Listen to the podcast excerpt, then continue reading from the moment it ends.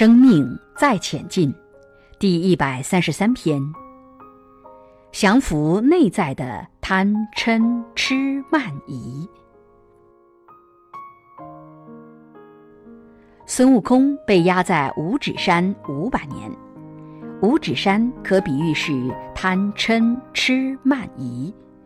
经历这五百年来降服再降服，那个猴性起码去掉一半以上。那个贪嗔痴慢疑降服到别人说话会听了，这时候将近五百年了，此时老师才出来，这时候老师才收得了他。各位，你们被压了多少年了？你的老师玄奘大师出来了吗？如果还没出来，你可能还要多压几年。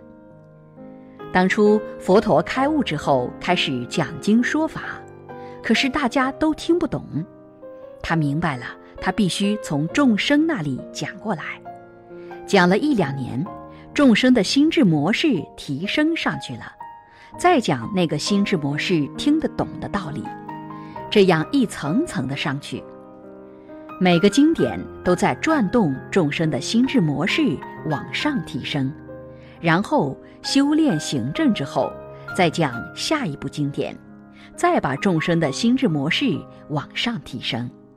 每个心智模式都有不同的领悟与看见。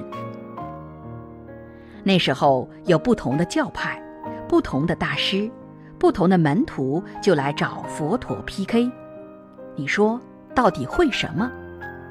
佛陀说：“我什么都不会。”如果要我说会什么的话，大概我只会一样东西，那就是我降服得了我自己。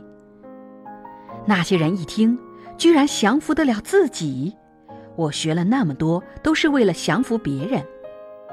我们现在外面学那么多东西，都是为了增加战斗指数的，而不是涵养心量的，都不是为了降服自己。都是为了降服别人，好像从来没学过一种法可以拿自己有办法，连拿自己的情绪都没办法了，怎么可能降服得了自己？所以，我们过去学了很多东西，都是往外对应别人，很少降服得了自己。我们每个人都有神通，那个密度就是电梯。我们的心就是按钮，存好心，说好话，做好事，往生的时候去的地方应该不会太差。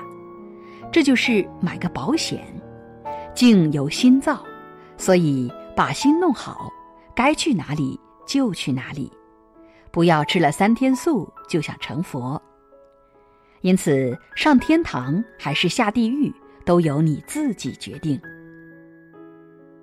可是人却没有自觉能力，很容易忘了自己的内在基督，总是往外追寻功名利禄、酒色财气、贪嗔痴爱，努力追逐着就迷失了。所以，我们必须化掉酒色财气、贪嗔痴爱的习性，回到内在的自己的根本来，然后实践力行。《妙法莲华经》里面有一段，是说小龙女想要立地成佛，她要把所有她认为她收藏的宝送给佛，想要当下成佛。她用贪嗔痴慢疑收集了很多宝，代表她通通放下，放下了所有的贪嗔痴慢疑。佛还没有接到，她就放下屠刀，立地成佛了。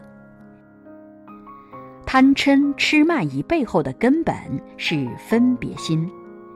佛家讲诸恶莫作，是让我们离开三恶道；众善奉行，是让我们投生到三善道。但不管是三善道还是三恶道，有善恶很难出六道轮回，善恶也是分别心。诸恶莫作，众善奉行。只是为了让众生能够得到人身，有机会闻法修行。离开了分别心之后，还要修去执着、去妄念。有人开始修苦集灭道，有人开始修十二因缘法，有人修六度波罗蜜，就上去了，从罗汉、辟支佛、菩萨道，一直修上去。